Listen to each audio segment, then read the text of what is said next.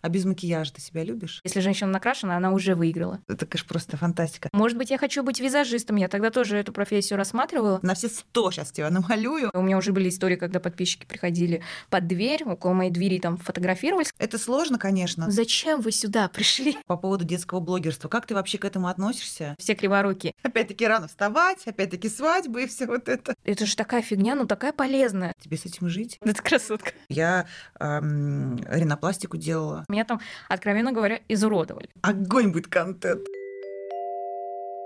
Всем привет, я Люся Светлова, актриса, певица, блогер, стендап-комик, и вы на моем авторском подкасте «Не слабый пол». Это подкаст вдохновение для всех женщин.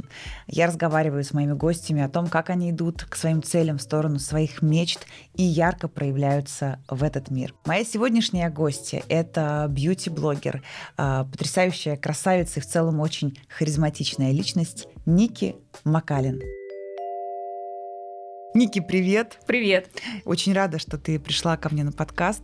Прочитала э, твою э, биографию и в целом вот до точки, где мы сейчас с тобой встречаемся. Это просто совершенно невероятный и очень интересный путь. Все знают тебя как э, бьюти-блогера, как человека, который разбирается в косметике, который может и, с одной стороны, постебать очень с классным юмором и очень так честно. Визажистов других, ты ходишь в салоны красоты, у тебя потрясающая рубрика, очень, очень классная. С другой стороны, ты абсолютно экспертно и очень круто, профессионально раскладываешь про косметику информацию, также показываешь какие-то классные идеи там, с макияжем. Как так все это получилось? Начнем с того, что тема красоты, макияжа, косметики, как рано ты вообще с этим столкнулась? Спасибо, что позвала меня на подкаст, потому что это для меня тоже классный опыт и на самом деле очень интересно. Насчет косметики. Я вообще со второго класса стабильно на выходных брала мамину косметичку, красилась. Да, с седьмого класса у меня уже появилась моя палетка. А, в переходах раньше продавалась, знаешь, Руби Роуз. Руби Роуз. Это были шикарнейшие тени. Я красила школу, конечно же, мне не разрешали. Ну, то есть косметикой я хотела пользоваться всегда. Еще я делала себе в 16 лет блефаропластику, а из-за того, что у меня был, не было, точнее, двойного века, я когда красилась, косметики не было видно. Это была моя такая вот боль с детства. Я люблю косметику, я крашусь, а глаза открою, а косметики не видно. Обидно. В 14 лет я приняла решение, что да, я буду делать операцию на глаза, чтобы веки приоткрыть. И в 16, как это только стало возможно, там по медицинским показаниям, я сразу сделала. И потом, в принципе, я научилась краситься сама, всем макияжем, там как-то наносить тон, угу. а, но боль моя именно вот с чего началась рубрика трэш-салоны, да, э, походы в салоны красоты, это что у меня было мероприятие достаточно серьезное, то есть у меня родилась дочка, нужно было год справлять, а я кореянка, у корейцев обычно год справляется как юбилей, mm. то есть очень много людей, там, да, мне нужно было выглядеть классно, и мы справляли это в другом городе. Я пошла к визажисту, сказала, сделайте меня красоткой. Я знаю там свое строение лица, что у меня глаза достаточно широко посажены. Попросила сделать там, ну вот так вот, узенький носик. Все, как я люблю. В итоге сделали мне макияж, но на фотографиях, вот даже сейчас, я когда на них смотрю, я ловлю кринж, и я понимаю, что что-то не так. И это я только спустя несколько лет поняла, что, оказывается, это макияж был не тот. То есть я эти фотографии не хочу смотреть только потому, что меня там, откровенно говоря, изуродовали. Может быть, обычный человек и не поймет этого, ну, тот, кто в косметике, там, макияже, допустим, но девушка любая понимает, о чем я сейчас говорю. Mm-hmm. Ну, это все равно, что на свадьбу пригласить визажиста, он сделает плохой макияж, да. А почему сама не накрасилась тогда? Мне казалось, что раз мероприятие важное, нужно идти к профессионалу. Профессионал. Да, угу. вот именно к профессионалу. Потому что я не визажист, на тот момент не была, и сейчас тоже я им не являюсь, я никогда не работала с клиентами, то есть я сама никого не красила. Это вот чисто на таком вот внутреннем желании быть красивой, с утра там накраситься и настроение на весь день. И тогда я поняла, что в момент, когда я сидела у визажиста, я просто не могла ей сообщить о том, что мне что-то не нравится. Потому что не все понимают, а что им именно не нравится. То есть они приходят на процедуру, они рассчитывают на профессионализм, но при этом они видят, что этого не происходит, а что предъявить, а что сказать, они не знают. Ты в каком-то оцепенении находишься, знаешь, я помню тоже, бывало часто, что я сижу и понимаю, что творится дичь, а я ничего не могу сказать. То есть как будто ну вот вроде как уже все мы уже делаем, что сейчас я уйду или скажу, мне не нравится, перекрасьте меня. Как будто то ли ну какое-то наше советское воспитание или что такое. А на самом деле ведь это же нормально. Это абсолютно нормально говорить о том, что тебе не нравится. И это не говорит о том, что там клиент капризный и так далее. И я всегда топлю за то, что если тебе что-то не нравится, это и в отношениях, это и в получении каких-то услуг, об этом нужно всегда говорить и добиваться именно, чтобы это все было качественно. У тебя интересный путь э, к вот блогерству, о чем мы сейчас немножко коснулись, потом подробнее еще поговорим по поводу твоих рубрик. В 17 лет ты из Казахстана приехала в Россию, правильно я понимаю? И здесь просто ты все начала с нуля.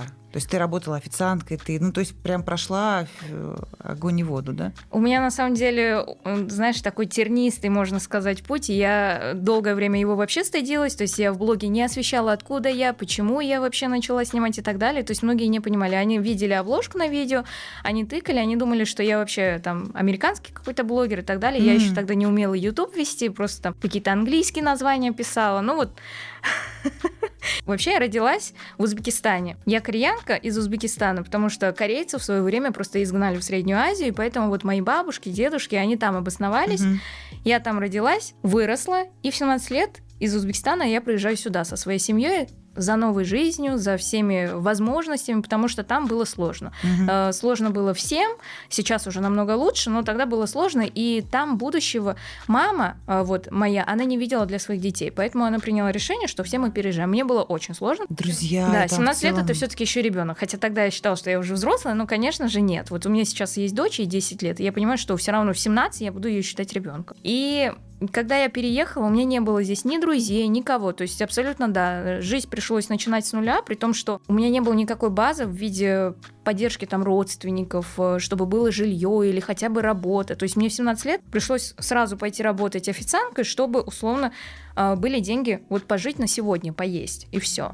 Были даже моменты, где мы там ночевали э, на улице. Об этом я тоже, кстати говоря, рассказала вот только буквально, может быть, год назад в своем блоге. То есть до такой степени решила uh-huh открыться, потому что я понимала, если меня это волнует, если это часть моей жизни, я могу, в принципе, об этом сказать и в блоге. Конечно, да. конечно. А до этого нет, до этого мне прям было очень э, стыдно вот именно за вот этот путь. Но я понимаю, что это мой путь, это мой опыт, который как раз-таки привел меня сегодня вот Точка мы сидим с тобой, твоего. да, здесь и болтаем об этом уже абсолютно э, спокойно.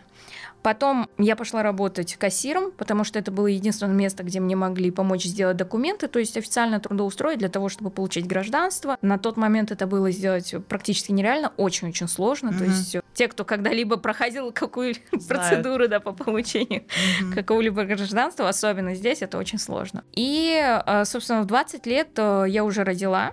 То есть я уже была замужем 20 лет, у меня почему молодая мама. Да, у меня всегда это было в голове, что вот я выхожу замуж там где-то 18-19, в 20 я обязательно рожаю. Ну, лет, наверное, в 13-14 я это решила, в принципе, моя жизнь так сложилась, да. Угу. И я рожаю, сажусь в декрете, я понимаю, что мой мозг просто тупеет, я человек, который постоянно общается, у меня было всегда очень много друзей, поклонников и так далее, а тут я сижу в квартире, угу. и все, с ребенком. То есть э, в другом городе, при том, что на тот период жизни приходилось менять города как перчатки а, за счет того, что у мужа бывшего на данный момент э, была такая работа. Uh-huh, ну и, соответственно, так как я в декрете, я же теперь мама, я теперь семейная, мне нужно следовать за мужем. Я сидела в декрете, такая думаю, а чем я хочу заниматься? То есть, когда я выйду из декрета, мне придется возвращаться на какую-то работу, сейчас это называется на дядю. Uh-huh. Но даже не это меня страшило, меня больше страшило то, что мне придется снова по утрам рано просыпаться. То есть я ненавижу, да? я ненавижу просто по утрам просыпаться рано, то есть по будильнику. Я проснусь, если я сама захочу. Ну вот если я точно знаю, что мне туда надо, я вот вот не хочу и все. И я думаю, что же делать, то есть чем заняться, какое дело мне вообще по душе. Потому что до этого у меня действительно не было невозможности э, подумать, о чем я вообще хочу по жизни заниматься, потому что жизнь закрутилась вот так вот. Я начала варить мыло, вязать, у меня появилась камера, я думала, может быть, я хочу стать фотографом, может быть, я хочу быть визажистом. Я тогда тоже эту профессию рассматривала и изучала. Изучила, значит, фотографом я не захотела стать, потому что везде нужно было снимать там, допустим, на улице, где-то, то есть по разным местам, а для меня это стресс. Угу. Визажистом это значит, что на съемки везде нужно приезжать самым первым. Опять-таки рано вставать, опять-таки свадьбы и все вот это Да. отметаем. Отметаю. А потом э, я такая смотрю, у меня лицо блестит. Я хочу там купить матирующие салфетки, но вообще не знаю, где их купить, какие лучше, потому что тогда они только там начинались, Мгм. еще никто об этом не знал. Думаю, дай-ка я загуглю. Загуглила, меня выкинула на YouTube, смотрю, девушка какая-то сидит, о каких-то салфетках рассказывает. Ну, то есть о матирующих, я подумала, это же такая фигня, ну такая полезная, да, вот на данный момент. Мне нужны салфетки, а это так классно. Еще там была какая-то ссылочка, я думаю, дай-ка куплю. То есть мне не пришлось принимать какие-то решения. Девушка просто разложила на вот плюсы и минусы. Я такая думаю, блин, как классно. Тоже хочу так. М, Вот блогинг, то, что я начала снимать видео, это сразу закрывало несколько моих потребностей. То есть потребность в общении, я в другом городе, без друзей, без вообще знакомых каких-либо. Это значит, новые знакомства по-любому будут. Но я тогда на тот момент так думала. У меня полтора года вообще не было, там тысячи подписчиков даже. И это будет какое-то дело, хобби, вот, Реализация. да, реализация. С этого все началось. А без макияжа ты себя любишь? Вообще ты принимаешь себя вот, вот любой? Да, вот несмотря на то, что когда я прихожу в салоны, я всегда прошу там плотный тон и так далее, потому что запросом на вечерний макияж и просто сделать черные глаза без ну, это тона, не да, интересует, смысл было э, смысла не будет. Но в жизни, из-за того, что я очень часто хожу в салоны красоты, я чаще всего без косметики. Если я не в салоне, то Мгм, мгм. чаще всего я без косметики, я принимаю себя абсолютно, да, любой. У меня был период э, в жизни, что я там условно без стрелок вообще не могла себя видеть, особенно это было вот где-то лет до 25, наверное. Ну вот не зря, наверное, говорю, что до 25 лет э, девушка себя вот просто как-то изучает, что ли, экспериментирует, а уже потом она четко знает, что ей нравится, как Мгм, он мгм, мгм. выглядит. Я себя принимаю и хожу абсолютно без косметики везде. М, да, поэтому я думаю, что по моим видео это видно, что Мгм. когда я снимаю себя, допустим, с нижнего ракурса, очень часто там мне пишут, почему ты там такая. И в жизни, вот, кстати, меня очень часто тоже ви- видят, когда зрители мои, ты такая там, ну, худенькая, там совсем другая, не Да, такая. просто абсолютно другая, абсолютно другая. Потому что я до такой степени приняла себя и понимаю, что вот я могу быть красивой вот такой вот с макияжем, да, я здесь буду вообще красотка, как с обложки. И вот такая в жизни, э- и это, и это я. Я могу быть разной, я могу быть такой, могу быть такой. То есть и мне не нужно выбирать, что вот здесь, блин, я себя не люблю, а здесь я люблю. Захочу, я переоделась вот как бы в эту красотку. Захотела сегодня я как бы без макияжа. Мне кажется, еще момент принятия себя очень мощный, когда ты снимаешь себя на видео. Вообще я считаю, что в этом есть определенная терапия, то есть именно даже проработка психологическая. Э, И я вот тоже говорю моим ученикам, которые учатся у меня снимать рилсы, в целом вот видеоблогингу, когда я рассказываю, мотивирую людей начать снимать, одна из причин неочевидных плюсов вот всего этого дела даже для себя, это то, что ты вынужден очень много смотреть на себя. Ну, то есть какие у тебя еще варианты, да? И вот твоя задача очень простая. Ты должен себе понравиться. Как ты сделаешь это? Это что хочешь делай. Я говорю, ставьте телефон и смотрите на себя. Сняли, посмотрели. Понравилось, что не понравилось. Пошли помыли голову, надо пошли постриглись, сделали по-другому макияж, убрали губы, намазали иначе, переоделись, по-другому там поставили свет, я не знаю. Посмотрите, сделайте так, чтобы вы любили себя. Эффект от этого идет не только на сферу там блогерства, например, но и в жизни. Ты по-другому на себя смотришь в зеркало, потому что ты видела себя со всех сторон, ты увидела себя такой, какой тебя видят э, твои дети, твои родители, твой муж. Они же влюбились во что-то, они же любят что-то, видят себя такой. А очень часто мы не можем увидеть Понимаешь? Еще очень, знаешь, классный лайфхак э, при принятии себя, потому что он мне тоже очень сильно помог. Когда мы снимаем только сами себя, мы, конечно же, выбираем там самый лучший ракурс. Именно поэтому, кстати, я себя решила снимать абсолютно с разных ракурсов только после того, когда, по-моему, это была встреча подписчиков э, с моими, и меня со стороны снимали. То есть я привыкла себя видеть вот так, Мгм, мгм. а меня сняли где-то там сбоку, и я такая думаю, это разве я?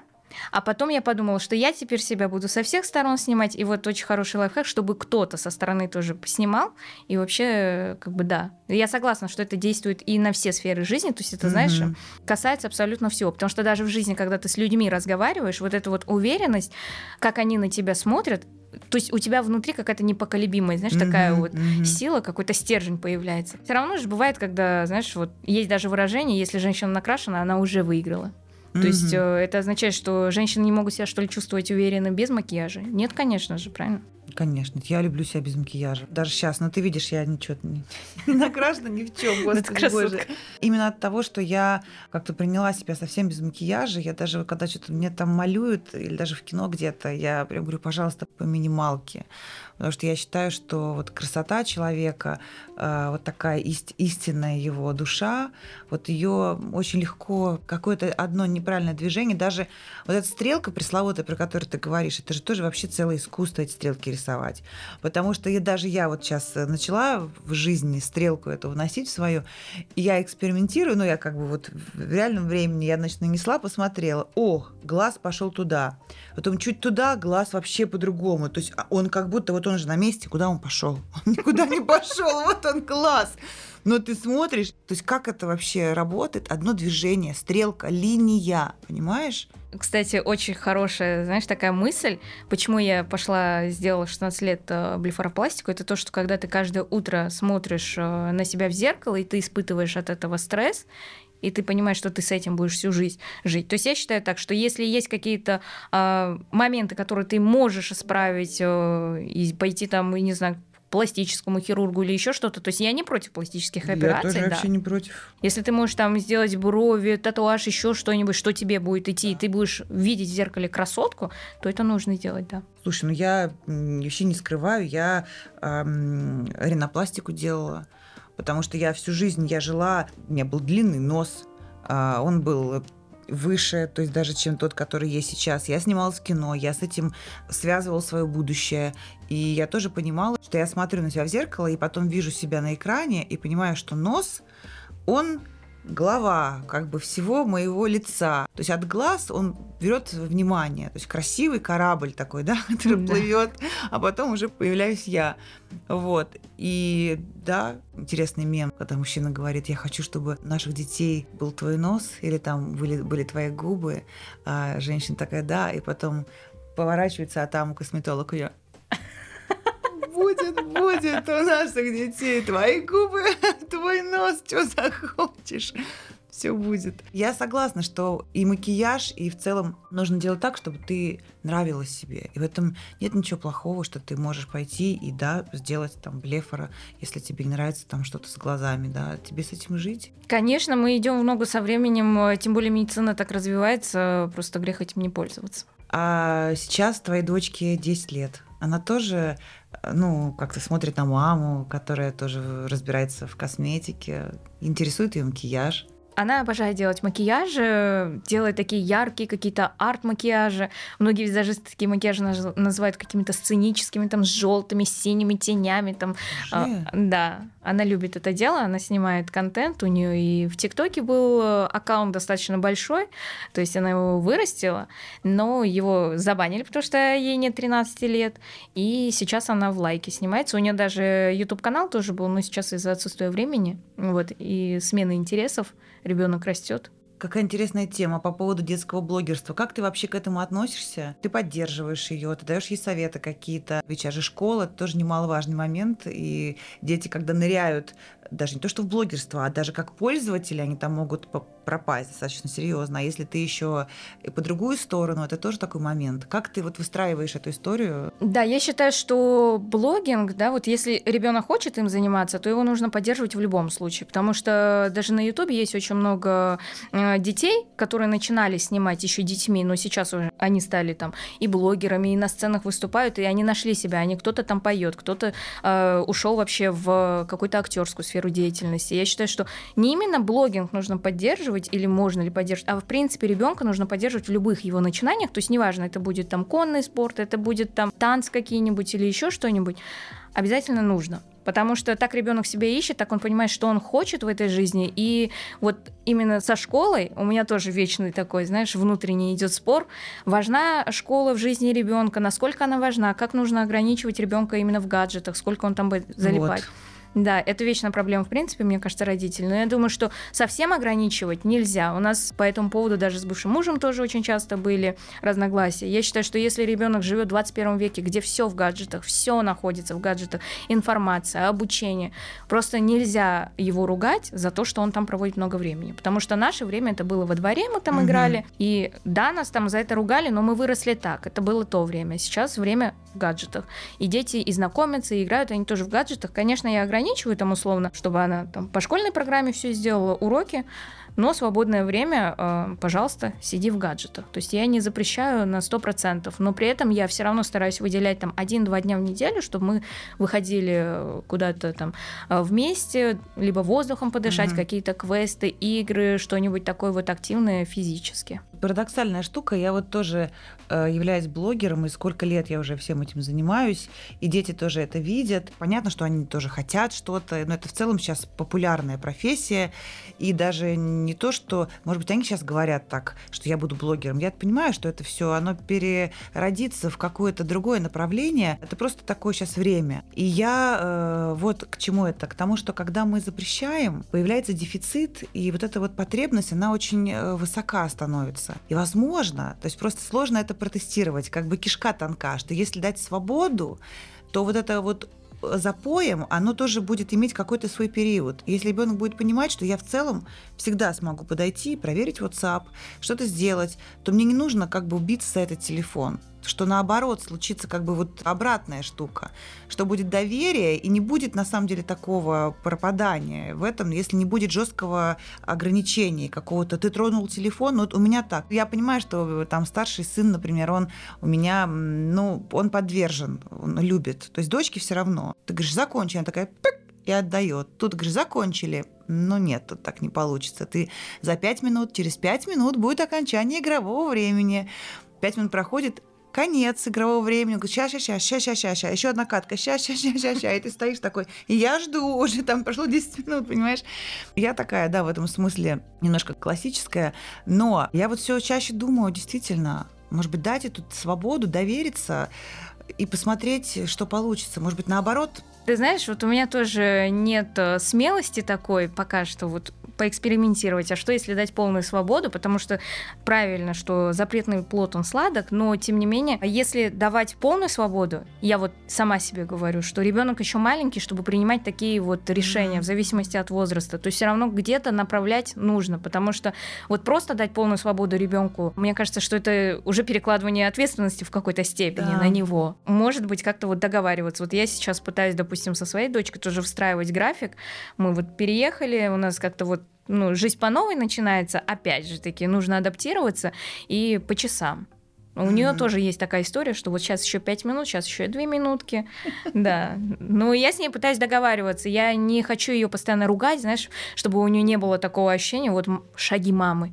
Вот, и тут она вот, вот все. Ужасно. Угу. И у нее уже и внутри все падает. А я хочу, чтобы она не ассоциировала меня как бы с каким-то негативом, что я сейчас приду поругаю за телефон, угу. а просто вот я с ней договорюсь, если ты, допустим, на полчаса позже ложишься спать из-за телефона, то значит мы с тобой не смотрим сегодня фильм вместе. Угу. То есть ты принимаешь решение, ты хочешь это делать или хочешь это и все. То есть предоставляю при этом ребенку и выбор, и не запрещаю, и у нее нет ассоциации негатива именно со мной. А ты следишь за тем, что она выкладывает в соцсети, какие там комментарии? Это что же такая штука? Ну, как, как ты это устраиваешь? Что-либо ей не запрещаю выкладывать, но я ей объясняю там, что есть какие-то нехорошие дядьки, там, mm-hmm. если кто-то из тобой ведет переписку, у нас была недавно ситуация, что ее номер телефона кто-то слил, и ей подписчица на личный номер написала, да. Mm-hmm. То есть э, для меня это было на самом деле очень страшно, потому что у меня уже были истории, когда подписчики приходили под дверь, около моей двери там фотографировались, когда меня да, в этот момент не было дома. А тут еще и Каролине, то есть э, на личный телефон звонят и пишут. Я ограничиваю ее в этом плане, ну, в общении с незнакомыми uh-huh. людьми, но тем не менее все равно отслеживаю какие-то комментарии и предупреждаю ее, что хейт будет. Но она в этом плане очень умная, она, она наоборот, зачастую мне говорит, мама, хейт он всегда будет, просто uh, делай, что тебе нравится. Да. Вот. А по поводу твоей рубрики, которая во много принесла тебе успех, это походы твои в салон, это, это, конечно, просто фантастика. Как родилась вообще вот эта рубрика из твоего опыта вот тогда на год ребенка? Оттуда тянется ниточка эта? Идея этой рубрики, именно моя боль этой рубрики, да, получение некачественных услуг. Очень часто даже вот у моей сестры, у моих знакомых подружек были такие ситуации, что вот пришел в салон, а, сестра, например, моя, хотела сделать а, стрижку, кончики подстричь. Ей э, парикмахер сказал, вам пойдет вот такая прическа каскад. Но Она доверилась профессионалу, он ее оболванил, да, и такое часто происходит. Просто вот э, человек бывает, что не знает, что он хочет, а в итоге его оболванивают.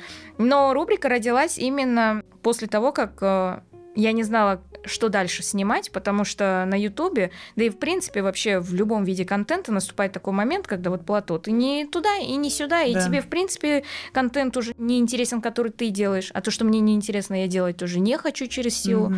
Я вот думала, что же снимать. Тема косметики мне всегда была близка, в салоны я все равно хожу, и это достаточно интересно. То есть это и есть моя обычная жизнь, просто теперь это тоже будет освещаться на канале. И тогда как раз-таки вот это вот все пошло на Ютубе, именно популярно стала рубрика «Походы в салоны красоты», проверка визажистов. Думаю, надо попробовать. Но я не, не в салоны пошла, как, допустим, мои коллеги, а начала вызывать визажистов с Авито домой к себе. А, точно, точно. Да. Класс. И ко мне домой приезжали визажисты, делали макияжи, вот это вот все. Потому что не всегда есть возможность поехать в салон. Хочется все-таки на месте где-то э, на мероприятии, если, допустим, собираешься, сразу вот на месте собраться, чтобы к тебе приехал специалист. А ты выбираешь какой-то особенно трешовый салон или какого-то такого криворукого визажиста Савита? То есть прям видно по нему, что будет прям огонь будет контент. На самом деле нет. Может быть, с оболочки может так показаться, что все криворукие. Нет, есть и хорошие тоже специалисты, я их тоже встречала материалы, о них я тоже mm-hmm. рассказываю. Ну, понимаешь, я здесь хожу всегда по тонкому льду. Если мне человек понравился как специалист, я его похвалю. А, здесь меня могут обвинить, ой, это уже проплаченная реклама, это твоя да знакомая. Какая тебе да. разница? А если я, допустим, говорю плюсы и минусы вместе, там, допустим, сказала какие-то косяки, подчеркнула и так далее, все, э, у тебя ничего не нравится и так далее. Поэтому а, салоны я выбираю вот э, сейчас, например, на данный момент я выбираю только дорогие салоны, то есть премиум-класса, бизнес-класса, а. потому что мне интересно, что можно получить там за макияж, который стоит 200 долларов. Потому что не каждый день все равно человек ходит к визажисту mm-hmm, на макияж, mm-hmm. и не каждый день он платит 200 долларов. Но, конечно, есть такая категория людей, которые каждый день там приходят и делают у визажиста макияж. Там. И до этого я выбирала салон вот просто, как мне захочется, как мне подписчики, допустим, посоветуют или попросят. Вот mm-hmm. так вот выбирала. Но у меня не было никогда цели найти самого криворукого и показать его. На самом деле нет. Это я такой же клиент э, являюсь, да, вот всех салонов красоты. Как и абсолютно любая там девушка, которая захочет пойти завтра сделать макияж. Мой опыт. А, меня очень много кто красит на съемочной площадке, в кино и на каких-то шоу. И вот я сейчас пришла к тому, что я сама. Есть такое ощущение, что когда приходит к тебе визажист, то он отрабатывает, как бы, знаешь, вот он прям раскатал свою эту все кисти такой, ну, сейчас все, что я знаю, на все сто сейчас тебя намалюю.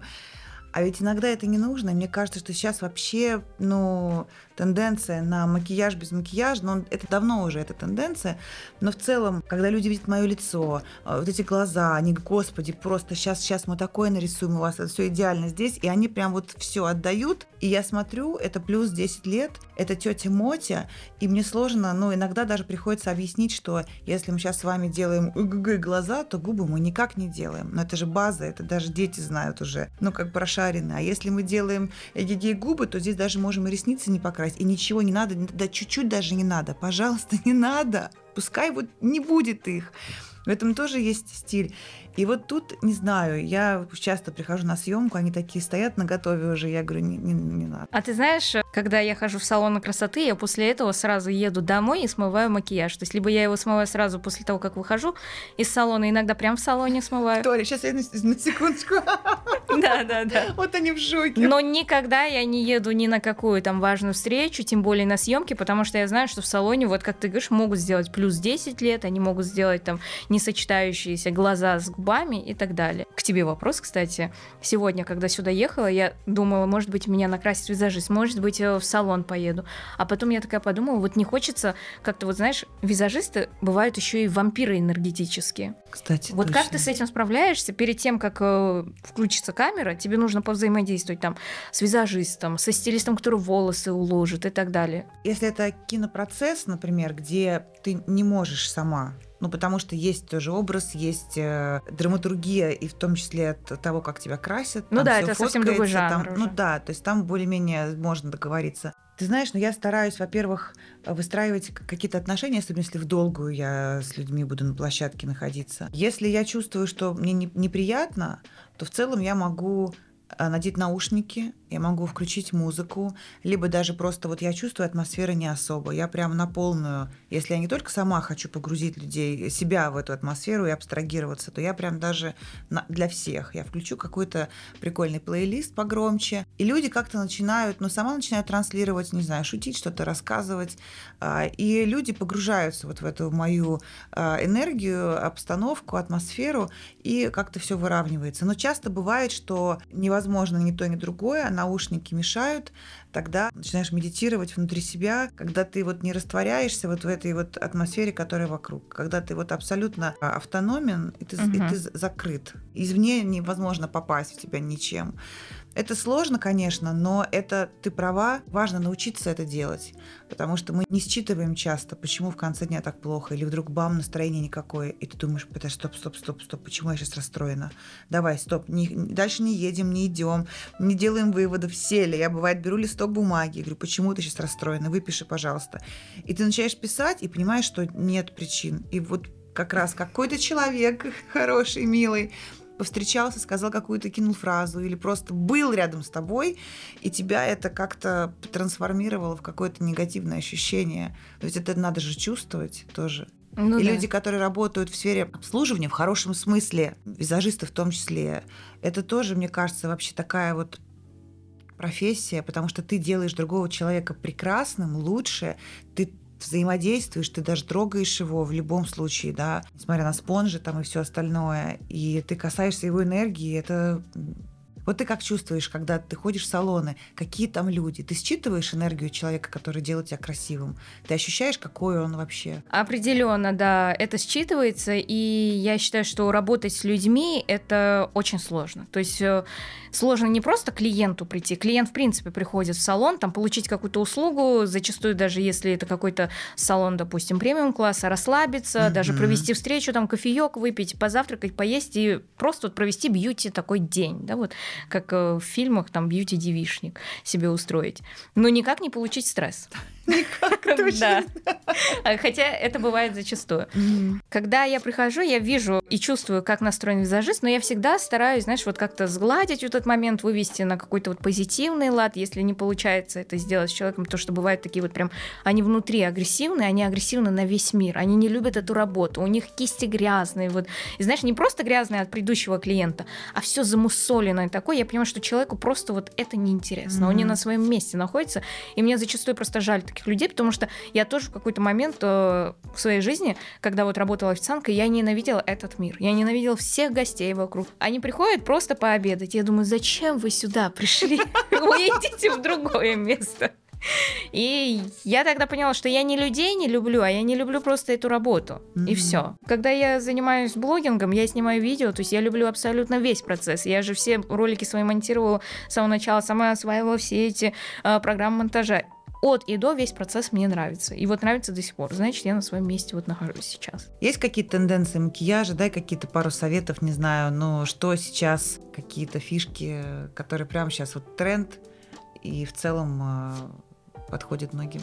Слушай, вот как ты сказала, тренд э, макияж без макияжа, да, и даже сегодня вот я пришла, у меня достаточно легкий макияж. Очень красивый. Спасибо. вообще. Но для многих визажистов это тоже уже супер вечерний макияж. Э, я думаю, что не обязательно следовать каким-то трендам, то есть есть э, определенные черты лица у каждого человека свои, и под них нужно просто найти идеальный свой макияж, чтобы вот каждый день, если красишься сама, то mm-hmm. ты знала, что вот так мне нравится. И с таким запросом я иду в салон, допустим, да. А в салоны, не знаю, вот э, пока не хочу разочаровываться прям уж очень сильно, потому что зачастую, когда я вижу какой-то макияж, который я хотела, чтобы мне сделали, я иду в салон, этот запрос не выполняет, при том, что он достаточно несложный. Вера как-то теряется э, в то, что это вообще возможно. Что касается косметики, цена ее, действительно так ли это необходимо? Вот то, что на тебе сейчас, у тебя прекрасные тени, такие мерцающие. То есть это, этого можно добиться в целом вот базового макияжа, который на тебе сейчас, ну то есть условно тем, что в подружке продается, например. Слушай, это очень классная тема, потому что я сама э, ее прорабатывала себе, и долгое время я снимала там э, видео там, про косметику, бюджетные аналоги какие-то и так далее.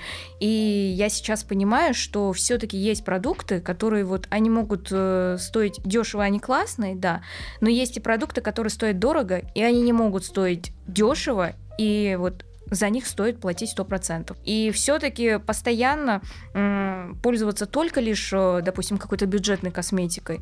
Например, у меня это случилось, э, знаешь, вот лет в 26, наверное, 27 я начала понимать, а вот мне не хочется пользоваться только бюджетной косметикой. То есть э, уже и по возрасту, я когда еще в Корее ездила в пресс-тур в очень огромную гигантскую компанию по производству корейской косметики, 50% всей корейской косметики производят они, uh-huh. Амур Пацифик, и там вот они сказали, что где-то они проводили исследования, и э, до 25 лет где-то девушка, она обращает внимание на упаковку, на какие-то вот э, запахи, оттенки, еще что-то. А уже после 25 лет, начиная от 30 и далее, женщина уже видит вот именно в косметике эффективность. Если она не эффективна, неважно, сколько она там стоит, она ее просто покупать не будет. И при том, неважно, сколько стоит косметика, если она эффективна, она ее возьмет 100%. То есть я думаю, что все-таки э, нужно сочетать это. То есть есть и бюджетные продукты, но сейчас у меня преобладает все-таки больше люксовая косметика, да, в Мне кажется, вот сколько я не пробовала, тональный крема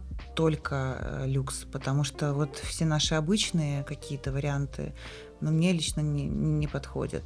А что касается да, теней, или там карандаш для бровей, э, но Вивьен Сабо прекрасно справляется. Да, вот, кстати, еще момент э, такой, знаешь, Карандаш, допустим, для бровей можно использовать, я могу любой использовать. Мне не важно, чтобы он там был плюс-минус супер дорогой, но, допустим, тоналку, хайлайтер, там румяна. Это, знаешь, это своеобразный такой процесс. Вот я наношу, я хочу кайфовать от этого. Mm-hmm. А я достаю упаковку какую-то пластиковую, которая вся пошарпанная. То есть я не получаю от этого удовольствия. А зачем мне делать макияж как бы таким средством? Если просто аналога нет все в этом мире у этого средства, еще можно потерпеть. А в целом это же, знаешь, такой вот красивый туалетный столик. Это какая-то наша самооценочка, даже женственность, mm-hmm. такая вот красота вся. Вся красота вокруг тебя, и ты сама такая красивая. То есть это именно момент настроения. Напоследок расскажи, какие у тебя планы по блогу, что сейчас тебя вдохновляет, какие там новые рубрики ты хочешь вводить? Меня сейчас очень вдохновляет вот именно формат интервью. Я даже с удовольствием вообще, когда ты мне написала, я такая думаю, ой, как классно. Обычно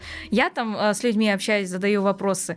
Даже когда я иду в салон, обычно я всегда задаю вопросы, там, визажистам и так далее. Конечно, бывает, что и они тоже спрашивают, а куда вы идете, а зачем вам яркий макияж? Подробности. Да, но вот именно формат общения с людьми мне сейчас очень нравится, поэтому в формате интервью я себя вижу. Может быть, это не именно интервью, как привыкли видеть. Э, классический, классический вариант, вариант да. А мне хочется и для себя пользу извлечь, и для моих зрителей пользу извлечь, чтобы они поговорив как бы с моим гостем, тоже для себя сделали какие-то определенные выводы, потому что все равно мы, когда смотрим на других людей, мы понимаем, нравится мне человек, бесит он, а если бесит, то чем, то есть mm-hmm. и какие-то инсайтики для себя вот выбирали в этом плане это у тебя же два канала на, на YouTube. У меня два канала, да, на основном это вот первый мой канал, который я создала там в 2013 году. Это не первый на самом деле, еще было несколько, которые не пошли. Угу. И там я вот снимаю и про салоны, и про путешествия, и про все. И есть у меня еще второй live канал, где вот я на протяжении пяти лет снимала каждый день, иногда даже по два ролика в день. То есть, представляешь, я снимала Нет. и монтировала, и все это выкладывала, и все это делала сама. И вот только последний, наверное, год э, там два-три раза в неделю выходит, что тоже достаточно часто угу. для вообще, в принципе, для канала. Но, тем не менее, да. И самый последний вопрос. Дай, пожалуйста, совет а, девчонкам, которые вот так же, как и ты тогда думала, что мне делать и к чему лежит душа. И сейчас же все видят, что есть блогинг, это уже всем очевидно. И все в глубине души что-то да хотели бы проецировать туда, то есть транслировать. Какие-то пару советов, как начать даже на том же самом YouTube. То есть э, как показывать свое дело, свое увлечение. Первый совет, который я хотела бы всем дать, это, во-первых, понять, что вам нравится снимать. То есть э, легче всего заходить, когда ты снимаешь то, что тебе нравится. Та тема, которая тебя волнует, на которую ты можешь поговорить вот просто часами с подружкой, там, с кем-то на кухне, где вы можете очень много говорить. То есть не нужно сразу пытаться снять какой-то э, тренд, чтобы он залетел на миллион. Он, скорее всего, не залетит, mm-hmm. даже если это тренд, потому что вы начинающий.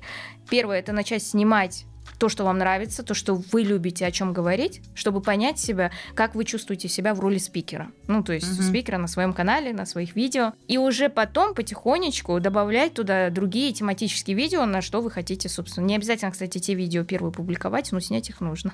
И второй момент — это все-таки практика. Вот просто оно либо есть талант у человека, либо его нет. Нет, это, это практика, это навык, который нарабатывается, несмотря на то, что я считала, что я сейчас включу камеру, буду классно разговаривать, когда первое видео, mm-hmm. потому что я всегда считала, что я классно разговариваю. А я включила первое видео, когда записывать, и я вообще ни слова не сказала. То есть я не смогла выдавить из себя. И поэтому спустя там съемки 10, 20, 100 видео, это все нарабатывается. Если посмотреть даже мое первое видео, где я там разговариваю как-то вот так вот, и посмотреть мои последние ролики, вот вчера тоже с подружкой встречалась, она говорит, вот ты так смело разговариваешь там в салонах, как ты можешь еще при этом получать услугу, еще и снимать в общественном месте, еще когда на тебя давят, запрещают снимать.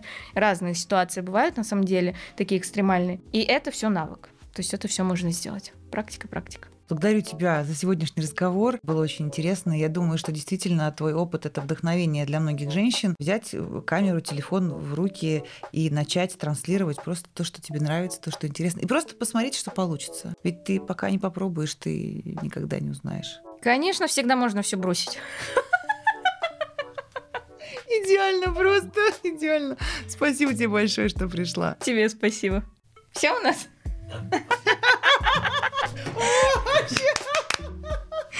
Ну что ж, мы прощаемся с вами. Это был подкаст «Не слабый пол». Не забудьте подписаться на канал, нажмите на колокольчик, чтобы не пропустить следующий выпуск. Мы с вами увидимся ровно через неделю на подкасте «Не слабый пол». С вами была Люся Светлова.